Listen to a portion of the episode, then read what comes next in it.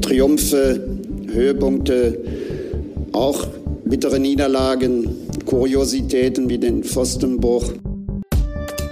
Willkommen zu einer neuen Podcast-Folge vom Pfostenbruch. Borussia Mönchengladbach verliert bei RB Leipzig 0 zu 2, aber das ist an so einem Tag auch letztlich egal. Zwei Todesfälle überschatten diese Partie am Samstagabend. Ein Leipziger Fan stirbt im Stadion, ein Mitglied der Gladbacher Ultras verstirbt in der Nacht vor dem Spiel bei einem Autounfall. Unsere Gedanken sind bei den Angehörigen und Freunden. Das ist erstmal das Wichtigste an dieser Stelle. Es fällt wirklich schwer, über das sportliche Geschehen zu sprechen, dass es kein normales Fußballspiel war, dass es nicht mal ein normales Spiel in Leipzig war. Das hat jeder mit, mitbekommen gestern. Dafür musste man jetzt nicht, wie wir auch äh, vor Ort sein. Erstmal Hallo an alle, die eingeschaltet haben. Ich bin Kevin hier im Pfostenbruch und grüße Fabian. Hi. Ja, grüß dich. Ein absolut grauenhafter Fußballabend, der da hinter uns liegt, äh, an dem der Fußball absolut in den Hintergrund gerückt ist. Ja, du hast schon gesagt, äh, Gedanken sind bei Angehörigen und Familien. Ich habe so einen Abend in der Form wirklich noch, noch nicht erlebt, muss ich sagen. Ähm, und äh, hoffe auch, dass das nicht, nicht so schnell wieder passiert. Äh, das sportliche Geschehen relativ in den Hintergrund gerückt. Äh, mit Sicherheit ähm, nicht das, was man, was man sich erhofft von so einem Abend. Ich denke, deswegen wird es jetzt auch äh, wenig verwundern, dass wir jetzt hier keine ellenlange Spielanalyse machen, zumal das Spiel jetzt auch nicht so viel hergegeben hat. Es wirkte eher wie so ein Freundschaftskick unter eben blöden Umständen. Es wirkte ein bisschen so, als wäre man in der Corona-Phase, wo Geisterspiele waren, jetzt trotzdem im Stadion gewesen. Also so muss das ja dann irgendwie äh, abgelaufen sein, dann in der Arena während der Corona-Geisterspielphase, so von der ganzen Atmosphäre. Kommen wir rein und blicken auf die Aufstellung. Zwei Wechsel im Vergleich zum 0-0 gegen Darmstadt. Äh, Joe Skelly und Rocco Reitz ähm, in der Startelf für Frank Honorar und Florian Neuhaus, der allerdings mit muskulären Problemen auch gar keine Option für den Kader war. Ansonsten Alassane Player mit einer Knochenprellung wird wahrscheinlich ein paar Wochen ausfallen jetzt sogar. Also das war eine Hiobsbotschaft vor dem Spiel. Aber ich würde sagen, größte Überraschung, Frank Honorar auf der Bank, kann man jetzt so konstatieren, abseits der kurzfristig verletzten Spieler. Mit Sicherheit, das war dann die defensiv orientierte Variante äh, gegen offensiv starke Leipziger. Äh, mit Sicherheit die größte Überraschung, das, das muss man so sagen. Ja, äh, letztlich wird es mit Sicherheit gegen Bochum wieder etwas anders aussehen, aber ähm, erstmal so für gestern eine Entscheidung, die ich nachvollziehen konnte. Ähm, ob es jetzt am Ende die richtige war, ja, ich denke, da kann man drüber diskutieren. Die erste Halbzeit habe ich so als 0-0-Spiel eingebucht. Blöd nur, dass wir 0-1 zurückliegen. Also im Prinzip Leipzig jetzt auch nicht sonderlich gefährlich gewesen. Von uns kam da aber auch gar nichts. Nur wir hatten teils sogar Ballbesitzphasen. Also wir hatten so, ich sag mal, so eine Pseudokontrolle häufig im Spiel, fand ich. Und äh, dementsprechend ähm, kann man schon sagen, das war jetzt nicht in allen Belangen schlecht oder so, ne? Aber es ist dann schon wieder sinnbildlich, dass man eben trotzdem mit einem Pausenrückstand in die Kabine gehen musste. Ja, ganz komisches Gegentor in der Entstehung, mehrere Zweikämpfe, Situationen, wo man eigentlich denkt, ähm, das muss man noch irgendwie geklärt haben. Ähm, ja, ganz, ganz komisches äh, Zustandekommen auch dieses, dieses Tores. Und dann ähm, ja, liegt man 0-1 hinten und du sagst es, es war ein klassisches 0-0-Spiel. Es gab eigentlich ja kaum Chancen in dieser, in dieser ersten Halbzeit, so gefühlt. Äh, jedenfalls ähm, ein ganz ein Spiel, was jetzt nicht zwingend Werbung für den Fußball war, das muss man auch sagen.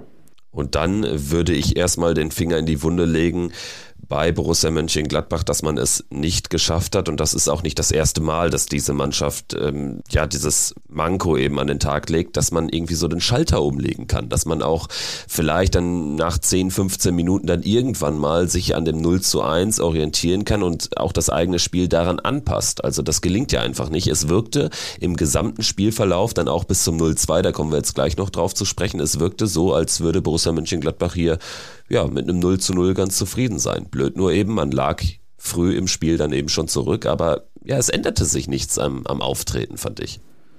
Ja, ich finde aber grundsätzlich ähm, war die Mannschaft, also für ein Auswärtsspiel in Leipzig, ich glaube, wir hatten eine ausgeglichene Torschussstatistik am Ende. Äh, grundsätzlich war das ja schon, schon relativ offensiv orientiert. Ich war da eher erstaunt von der Passivität der Leipziger auch. Ähm, aber trotzdem, man konnte aus diesem teilweise recht viel Ballbesitz, den man hatte, äh, ja gar nichts, gar nichts machen. Ähm, kaum gefährliche Aktionen. Ähm, man war irgendwie stets bemüht, aber gefährlich wurde es irgendwie nie. Und äh, dementsprechend äh, gehe ich auch nicht ganz mit, wenn am Ende Nils Schmatke sagt, es war ein gutes Spiel. Also wenn das so das ist, was da, ich sag mal, dann die Schlagzeilen produziert, dann habe ich da ein Problem mit, weil dann spricht das einmal mehr auch für diesen, dieses Manko der, der Ambitionslosigkeit, was wir hier häufig ansprechen. Und das ist dann eben etwas, wo du auch keinen mit abholst. Ne? Also äh, von Seoane kommt sowas jetzt in, in der Deutlichkeit jetzt nicht. Also da hat man schon immer eher das Gefühl, auch im Unterschied zu Farke im Vorher, dass er die Dinge eher dann auch immer kritisch sieht. Und es ist auch kritisch zu sehen, dass wir, ja, Leipzig hat uns dann auch irgendwie ein bisschen spielen lassen, aber das äh, mag ja vielleicht auch ein Konzept gewesen sein, weil sie es einfach auch gemerkt haben, dass Borussia Mönchengladbach der Ball auch nicht gut tut in der aktuellen Phase. Also in der Hinserie hatten wir eine große Defensivthematik, eine Problematik. Jetzt haben wir eher eine Offensivproblematik in der gesamten Rückrunde. Das äh, sieht man ja alleine an diesen viel zu wenig geschossenen Toren in den letzten Spielen, äh, die wir haben. Das ist einfach nicht gut genug.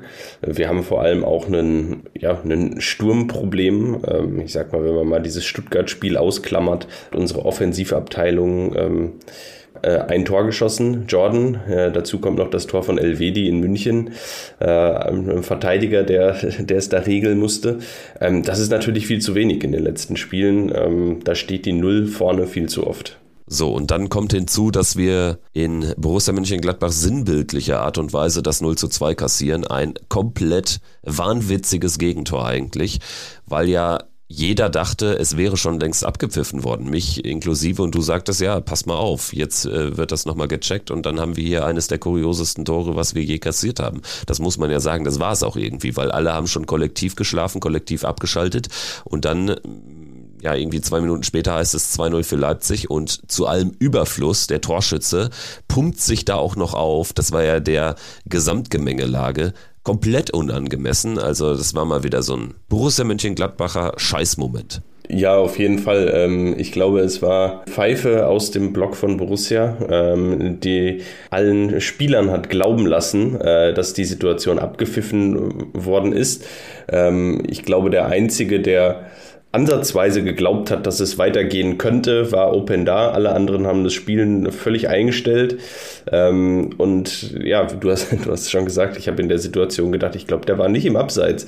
Ähm, da hat dieses Tor gemacht und ähm, oder zumindest war, war mir klar, dass es eher, eher ein knappes Ding war. Und ähm, ja, ähm, es war wirklich dann ein kurioses Ding, weil das ganze Stadion hat gedacht, das wäre abgepfiffen worden. Es gab wirklich keine Regung auf dieses Tor äh, in dieser Live-Situation. Äh, und damit natürlich, äh, glaube ich, eins der kuriosesten Tore, die man so je erlebt hat, weil es äh, von 40.000 Leuten keinerlei Reaktion darauf gab ist dann natürlich unglaublich bitter, äh, dass man dann äh, 0-2 hinten liegt. Und äh, dann hatte man auch irgendwie, äh, auch wenn Borussia danach die größten Chancen des Spiels hatte, das muss man ja ganz klar sagen, äh, trotzdem nicht so das Gefühl, dass wir, dass wir hier nochmal rankommen. Vielleicht wäre nochmal ein bisschen, vielleicht wäre ein Tor wirklich wichtig gewesen für so eine Initialzündung.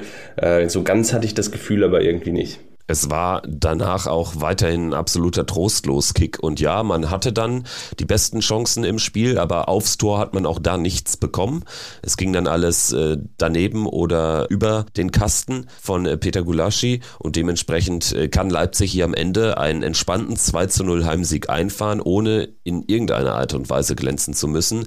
Deswegen bin ich auch nicht einverstanden damit, äh, wenn man am Ende rausgeht und sagt, ja, war ein gutes Spiel mehr oder weniger. Ne? Also das sehe ich halt nicht. Nee, für mich, es war keine Katastrophe, das ist, das ist klar. So, da haben wir, haben wir auch von Borussia in den letzten Jahren ganz andere Spiele gesehen. Es war keine Katastrophe.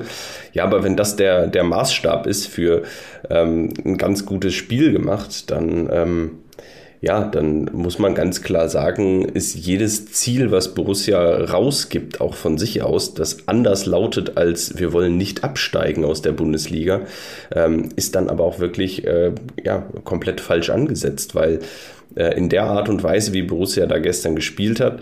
Äh, und das eben als ganz gute Leistung abzutun, ist eben in der Ambition maximal ähm, eines so gerade nicht Abstiegskandidaten würdig.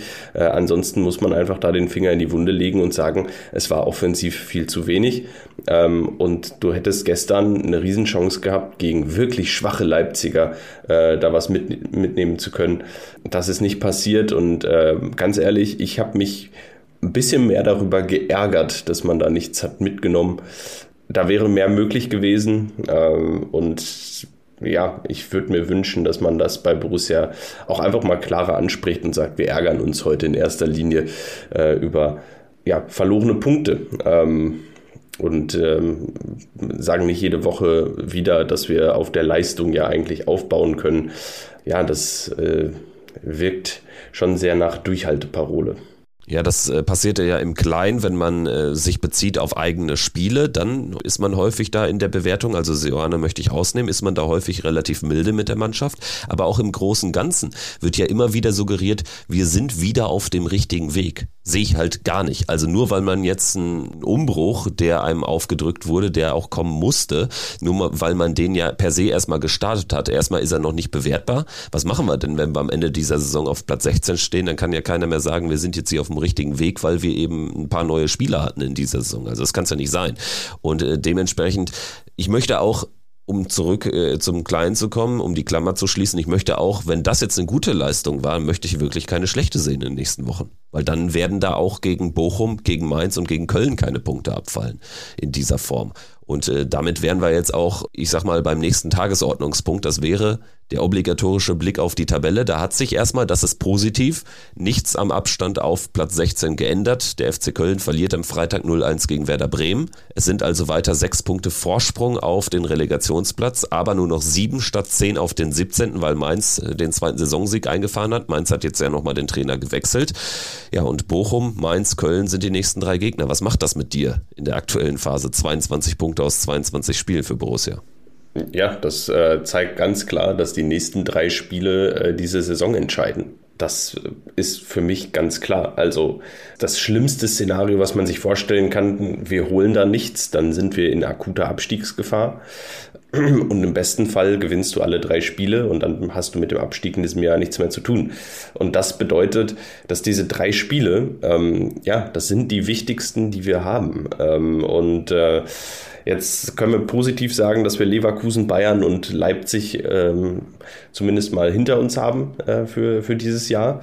Aber jetzt kommen eben die, die direkten Gegner unten und ähm, die, ja, daran, da wird sich entscheiden, wie diese Saison am Ende zu bewerten ist. Und das, ähm, ja, auch natürlich ganz wichtige Stimmungsspiele, also die beiden Spiele Bochum und Mainz jetzt, sorry, äh, in denen es darum geht, dass wir zumindest auch mal punkten.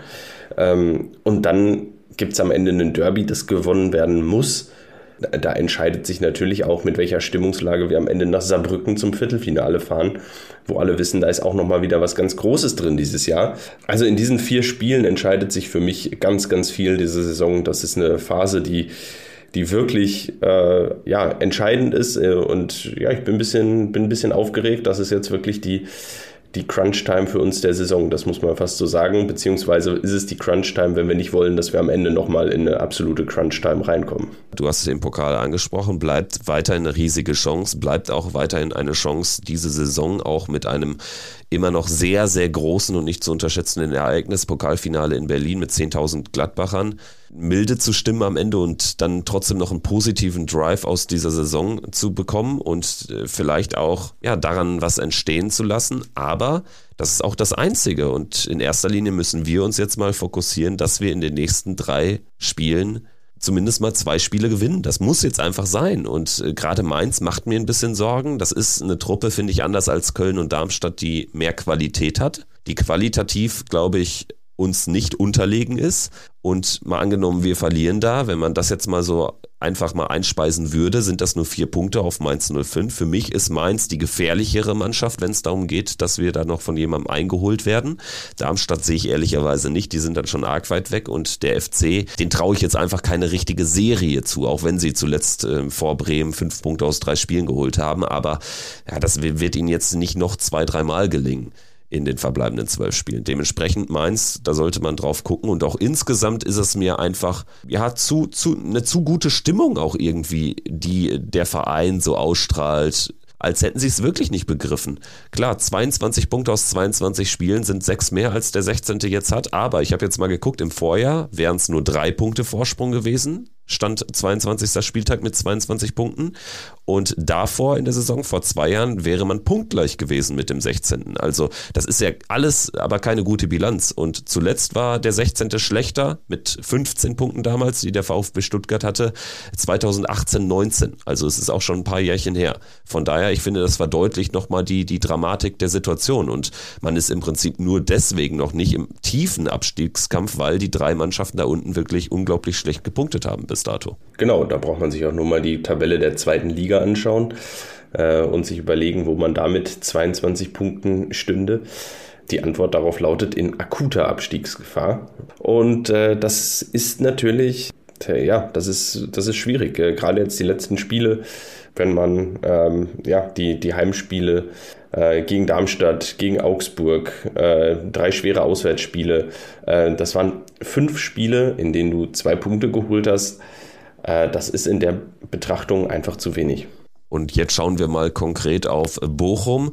Elvedi und Itakura sind gesperrt. Beide haben sich jetzt in Leipzig die fünfte Gelbe abgeholt. Das ist natürlich auch eine ziemlich blöde Geschichte in Sachen Timing, dass jetzt beide da fehlen. Deswegen wird Seoane gezwungen sein, ordentlich durchzuwürfeln. Also ich denke, Fabio Chiarodia dürfte jetzt äh, Lunte riechen, dass er vielleicht mal wieder eingesetzt wird. Je nachdem, was man auch für eine Formation wählt, spielt man mit Dreier- oder mit Viererkette.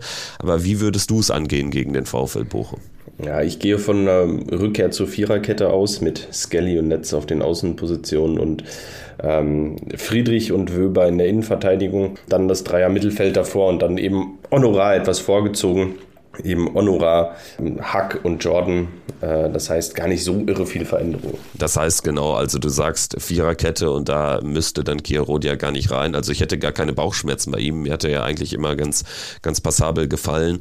Aber Wöber und Chiarodia in der Viererkette, das ähm, passt irgendwie auch nicht, weil es sind beides Linksfüße. Ne? Also das erscheint mir sehr unrealistisch zu sein. Deswegen Wöber, Friedrich. Friedrich muss man auch sagen, finde ich, ist jetzt keiner, der leistungsmäßig abfällt aktuell oder seit Wochen eigentlich nicht mehr. Also wenn er dann kommt, dann hat er irgendwie mehr Selbstverständnis, als das in der Vielzahl seiner Gladbach-Spiele bis dato der Fall war.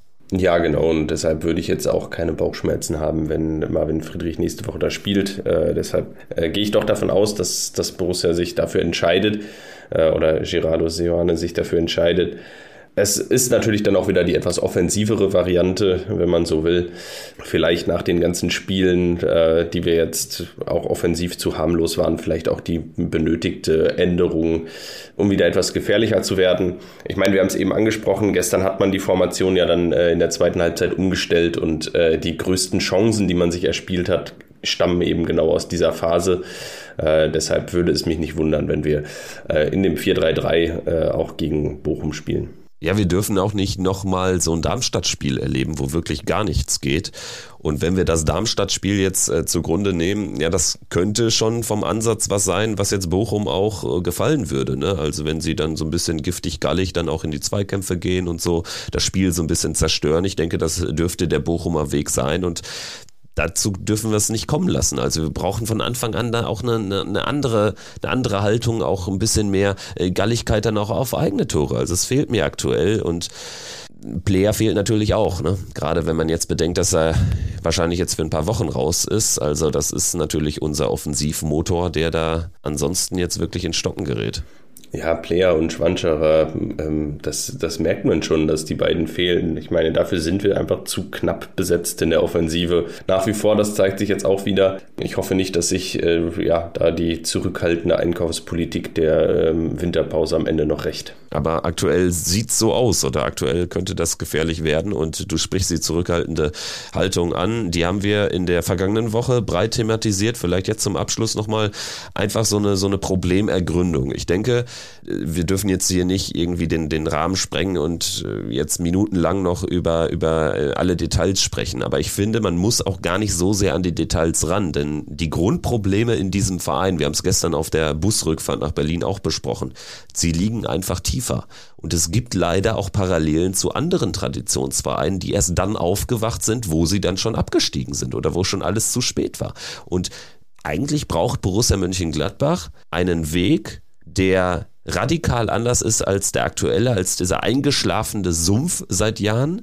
Und idealerweise verlässt man den alten Weg so früh, dass es noch nicht zu spät ist. Ja, ich glaube, es ist immer so ein bisschen das Problem. Äh, es, äh, ja, in der Wirtschaft kennt man, kennt man dieses Problem ja nur zu gut in vielen Fällen. Da gibt es ganz viele, ganz viele gute Beispiele von Unternehmen, die eigentlich sehr innovativ in, an sich waren, äh, an denen es am Ende an politischen Entscheidungen gehabert hat. Eines, äh, eines der bekanntesten äh, Beispiele ist, äh, ist da, glaube ich, das Unternehmen Kodak, die damals die Digitalfotografie ähm, ja, relativ weit und lang schon äh, selber in-house entwickelt hatten.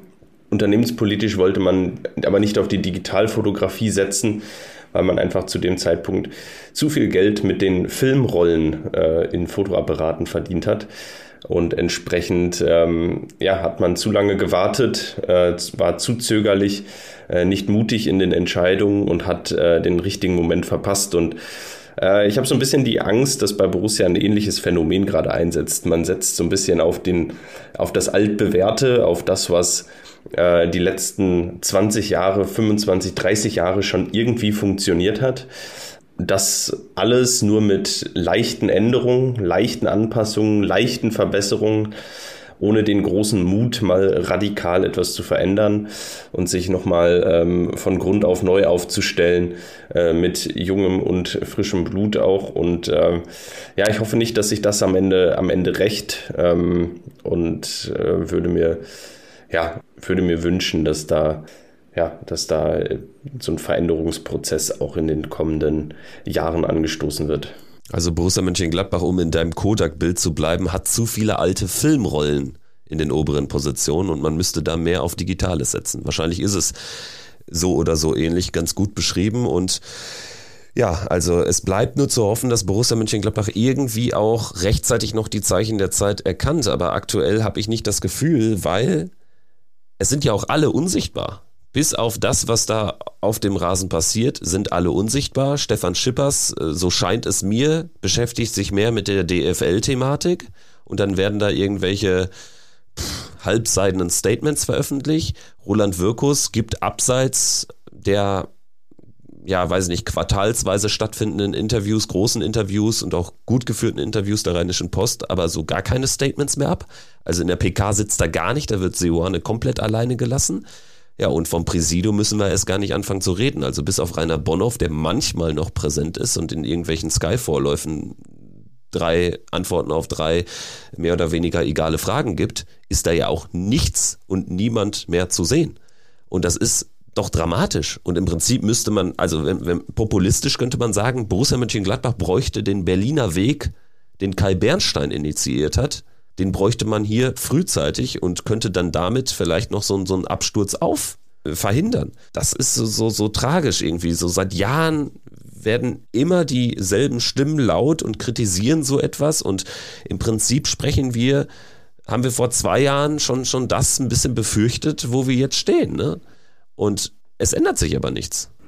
Ja, genau. Solange solange diese alten Ziele, ähm, ich sag mal, die, die auch von Ebal früher immer äh, propagierte Einstelligkeit, die ja jetzt von Wirkus auch wieder als das Ziel ausgerufen wird, irgendwie Einstelligkeit mit ähm, sich da festzusetzen, solange dieses Ziel eben noch nicht. Aber es wird auch nicht so direkt ausgerufen. Ne? Es wird so um den heißen Brei rumgeredet. Nee, genau, ja, in dieser Saison jetzt erstmal noch nicht, aber prinzipiell später möchte man sich da irgendwie mal wieder sehen. Und solange dieses Ziel eben noch nicht außer Reichweite ist, äh, klammert man sich irgendwie an dieses Ziel. Und das ähm, halte ich gerade für, für sehr, sehr gefährlich, weil äh, das bedeutet natürlich auch, dass, ähm, dass sich eine Veränderung erst dass es erst Veränderungen geben wird, tiefgreifende Veränderungen äh, auch im Verein, ähm, ja, bis, bis es wirklich, äh, bis es wirklich knallt. Also es gibt eigentlich nur zwei Optionen. Entweder das funktioniert so, jetzt irgendwie. Man hat nochmal das Glück. Aus meiner Sicht war es auch viel Glück, das Borussia hatte da in den letzten äh, 15 Jahren, dass man überhaupt aus dieser äh, grauen Maus-Position nochmal herausgekommen ist und ähm, ja, und nochmal oben anklopfen konnte. Jetzt in den 2010er Jahren ja, entweder das funktioniert mit viel Glück nochmal oder ähm, es geht eben. Meinst, geht ganz eben kurz, dahin. meinst du mit Glück, dass wir da eben mit Max Eberl in seiner Primezeit jemanden hatten, der ein total totaler Outperformer war und eigentlich gar nicht zu den verkrusteten Strukturen des Vereins gepasst hat? Würdest du es so formulieren? Dass, also meinst du das mit Glück, weil die eigentliche Arbeit jetzt von, von den sportlich Verantwortlichen und vom Trainer und so und von den Trainären war ja meistens wirklich, äh, das war ja kein Glück. Ja, ja, genau. Nee, das, ähm, genau. Also zum einen, dass, dass genau, dass das E-Ball äh, diese, diese Phase hatte, dann ja viele richtige Entscheidungen zum im richtigen Moment ähm, auch einfach getroffen. Ne? Also ich meine, Ebal war auch schon, äh, schon vor 2011 verantwortlich.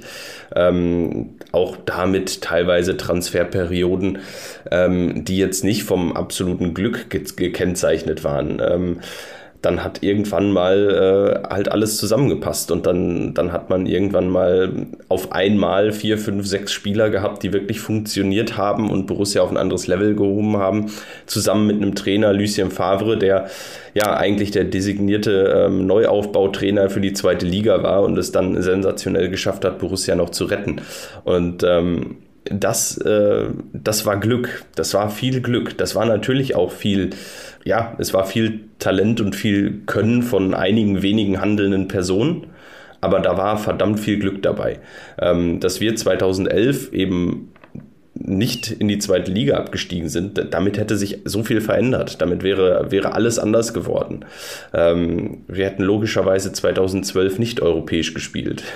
Äh, nicht in der Champions League Qualifikation, sondern wir wären maximal wieder in die Bundesliga aufgestiegen und äh, in einer völlig neuen Situation ja, deshalb glaube ich, dass damals, dass wir damals in einer Phase, in der es notwendig war, ähm, ganz schön viel Glück gehabt haben. Ähm, und dieses Glück war irgendwann auch aufgebraucht. Ähm, und äh, jetzt ist man irgendwie wieder da, wo man vor 15 Jahren auch schon mal war.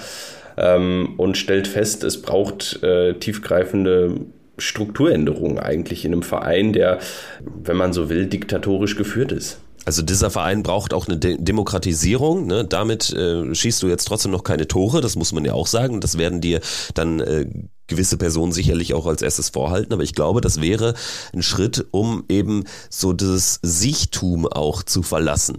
Und aktuell befindet man sich ja in so einem schleichenden Abstieg seit Jahren schon. Also wir sind erstmal dann aus äh, den Europapokalplätzen rausgepurzelt, jetzt aus der oberen Tabellenhälfte seit zwei, drei Jahren und jetzt droht man auch aus dem noch gerade so gesicherten Mittelfeld rauszupurzeln. Und selbst wenn man am Ende jetzt 16. wird und irgendwie emotional in der 95. Minute ähm, das Relegationsrückspiel für sich entscheidet und einen ganz großartigen Moment dann kreiert in, an diesem Tag, wird man nicht im nächsten Jahr eine Durchstartersaison hinlegen. Das kann ich mir einfach nicht vorstellen. Das ist eben der Unterschied zu der Phase vor 14 Jahren. Und dementsprechend mache ich mir, mache ich mir ähnliche Sorgen. Also, ja, ich glaube, es ist ganz gut beschrieben. Man braucht irgendwie erstmal eine tiefgreifende Strukturveränderung, um daraus resultierend dann auch andere Personalentscheidungen zu treffen.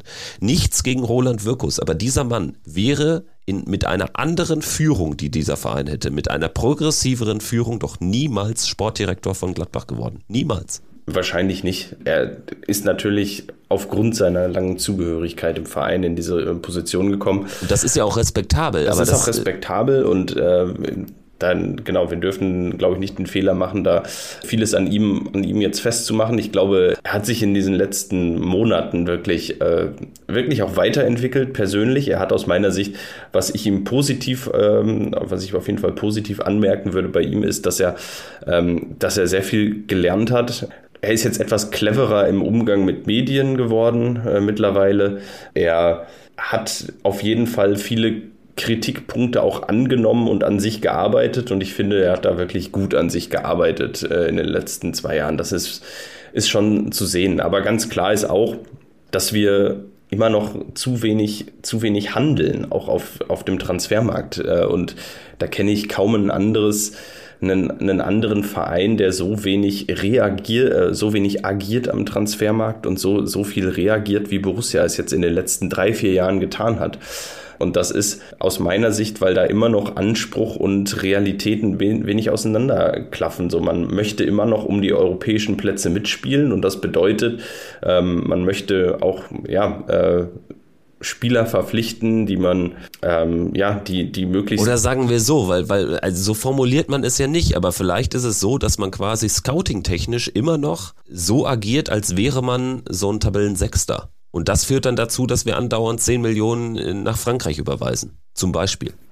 Ja, genau. Oder dass, dass wir einfach jetzt aktuell in einer Situation sind, in der wir, in der es vielleicht gar nicht darum geht, dass wir qualitativ Leute holen oder Leute holen, die die Qualität haben, in zwei, drei Jahren europäisch zu spielen, die, die, wir, die wir dahin entwickeln, sondern vielleicht müssen wir uns auch einfach mal äh, damit zufrieden geben, Spieler zu holen, die den Konkurrenzkampf anheizen, äh, die dafür brennen, eine Chance zu haben, in der Bundesliga zu spielen. Also im Prinzip genau das, was ja Bochum was, äh, und Darmstadt machen, das, was Union über lange Zeit gemacht hat. Spielern aus einem unteren Regal eine Chance zu geben, sich zu zeigen, zu präsentieren, ähm, sie einem fairen Konkurrenzkampf auszusetzen und zu sagen, hier Leute, wir haben 25 Spieler, kaum einer von euch ist wirklich äh, oberstes Regal in der Bundesliga.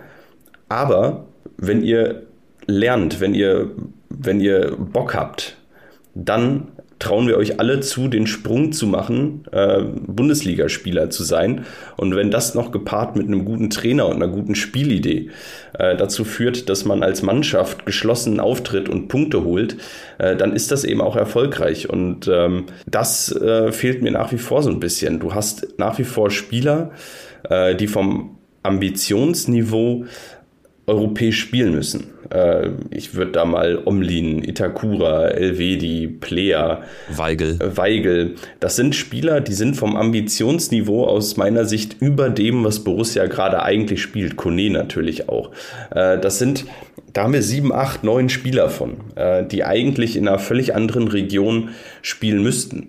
Und mir fehlt die, die Schicht dazwischen oder mir fehlt auch diese Bindung dazwischen. Dazu haben wir. Mehr Robin Hacks. Äh, mehr Robin Hacks, äh, genau, ganz klar. Robin Hack ist vielleicht das Positivbeispiel aus der letzten Transferperiode, ähm, dass wir endlich mal jemanden verpflichtet haben, der genau diesen Sprung macht, der, der, mit, der am Anfang zu uns kommt und vielleicht nicht das Bundesliga-Niveau hat, äh, sondern wo wir sagen, ja, der, der hat noch das Potenzial, noch ein, zwei Schritte zu gehen und dann ne, ist er aber ein passabler, guter Bundesligaspieler. Und der auch schon mit einem Grundniveau kommt, was zumindest oberes Regal zweite Liga ist. Und dann ist es ja auch nicht so weit. Wir sehen das ja an den Aufsteigern. Ne? Also sie, Heidenheim ist das beste Beispiel. Es sind alles Zweitligakicker, die da eine super Einheit formen und dann kann das für die Bundesliga auch reichen, um gar nicht erst in den Abstiegskampf zu kommen. Ne? Aber im Prinzip, wir haben, abseits von Hack, haben wir dann danach erst wieder Spieler, die im Prinzip eigentlich, ja, das sind Dritt- oder Viertligakicker. Das sieht man ja so oft, wie die dann in der, in der zweiten Mannschaft spielen und da jetzt auch keine Bäume ausreißen, siehe die Tabellenplatzierung in der Regionalliga West.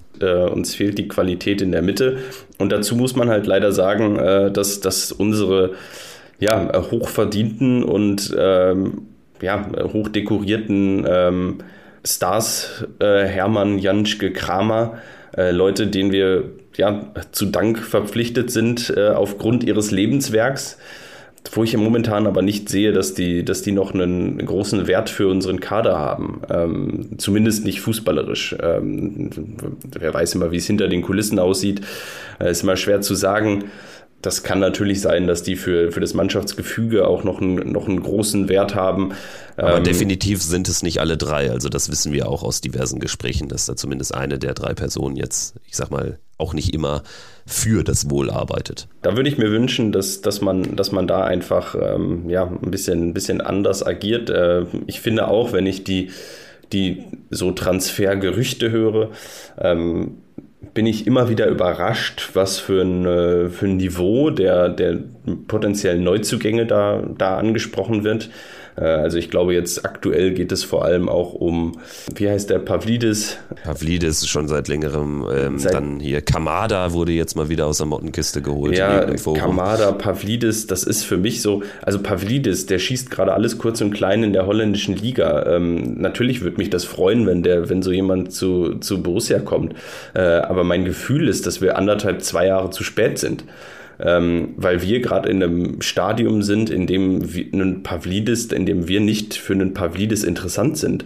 Und dann bin ich immer wieder überrascht, dass solche Gerüchte aufkommen. Und ja, ich würde mir da ähm, manchmal ein bisschen mehr, klar, wenn man natürlich an solche Spieler schaut, dann, dann ist natürlich verständlich, dass wir sagen, äh, ja, wir können gerade am Transfermarkt nichts machen ähm, weil, naja, die Spieler, die wir haben wollen, aus der Qualität, aus dem Regal, äh, die sind gerade nicht verfügbar für uns, weil, weil sie zu teuer sind und weil wir das Geld nicht haben, weil wir erst Einnahmen generieren müssen. Äh, das ist durchaus richtig. Ich ähm, ja, wird mir nur manchmal aus der Ferne betrachtet, äh, immer leichter gesagt als getan, hier zu sitzen und zu sagen, äh, ich würde mir das so und so wünschen. Ähm, aber es wirkt für mich oft so, dass wir, dass wir noch Potenzial hätten, auch einfach mal Spieler aus einem, aus, der, aus einer zweiten Liga zu verpflichten, so, wenn man das so platt sagen kann. Ja, und der Grund, weshalb man, glaube ich, diese Themen auch jetzt mal klar ansprechen muss, auch mal dieses große Ganze, thematisieren muss und auch kritisieren muss, ist ja, also eine Wohlfühloase hat uns jetzt in den letzten Jahren auch nicht weitergebracht. Also ist ja nicht so, als dass man die nur da in Ruhe arbeiten lassen müsste. Ich meine, das ist ja eigentlich geschehen. Es gab ja immer wieder Vorschusslorbeeren vor jeder Saison, nach jeder Transferperiode. Im Sommer saßen wir hier und waren eigentlich recht zufrieden, gemessen an den Möglichkeiten. Ne? Borussia ist in keinster Weise irgendwo ins Risiko gegangen oder so. Das nicht. Vielleicht muss, hätte man das in den vergangenen Jahren auch mal machen müssen. Vielleicht hätte mal so ein paar Fliedes dann einfach mal hier äh, nach Borussia Mönchengladbach gelotst werden müssen. Aber wie auch immer, ist ein anderes Thema. In erster Linie waren ja die Bewertung sogar positiv, aber Vorschusslorbeeren bringen diesen Verein und die handelnden Verantwortlichen überhaupt nichts. Das haben wir jetzt gesehen und jetzt sind wir in einer ganz gefährlichen Situation. Und ich würde sagen, bevor wir jetzt hier wirklich noch dann doch in die angekündigten oder eben nicht angekündigten Details einsteigen, lass es uns hierbei bewenden und wir schauen mal, wie es sich entwickelt, würde ich sagen, oder? In der nächsten Woche. Ich hoffe natürlich nicht, dass, äh, dass wir äh, dieses Gespräch äh, nach dem Saarbrücken-Spiel fortsetzen müssen ähm, und da äh, die absolute Krisen, äh, Krisensitzung abhalten müssen. Es ist vielleicht nur mal wichtig, äh, das auch mal erwähnt zu haben. Ähm, so sehr das jetzt gerade sportlich ja in so einem in, in so einem ja, komischen, wir sind im komischen Stab, Stadium gerade, ähm, was das Sportliche betrifft. Äh, auf eine Art kann man ganz zufrieden sein, auf eine Art aber auch nicht. Ähm, es, ist, äh, es ist eine ganz schwierige Situation. Man muss das alles irgendwie einordnen. Man muss sehen, dass wir jetzt wirklich schwere Gegner hatten in den letzten Wochen.